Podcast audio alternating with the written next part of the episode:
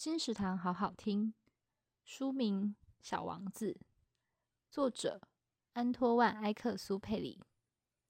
遥远星球上的小王子与美丽而骄傲的玫瑰吵架之后，负气出走，到六个小小星球拜访。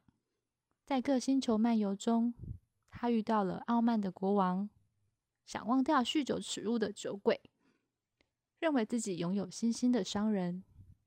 每分钟都在点灯又关灯的人，死守教条的地理学家，最后来到地球上，遇到一只奇妙的狐狸，教导他爱与被爱的意义。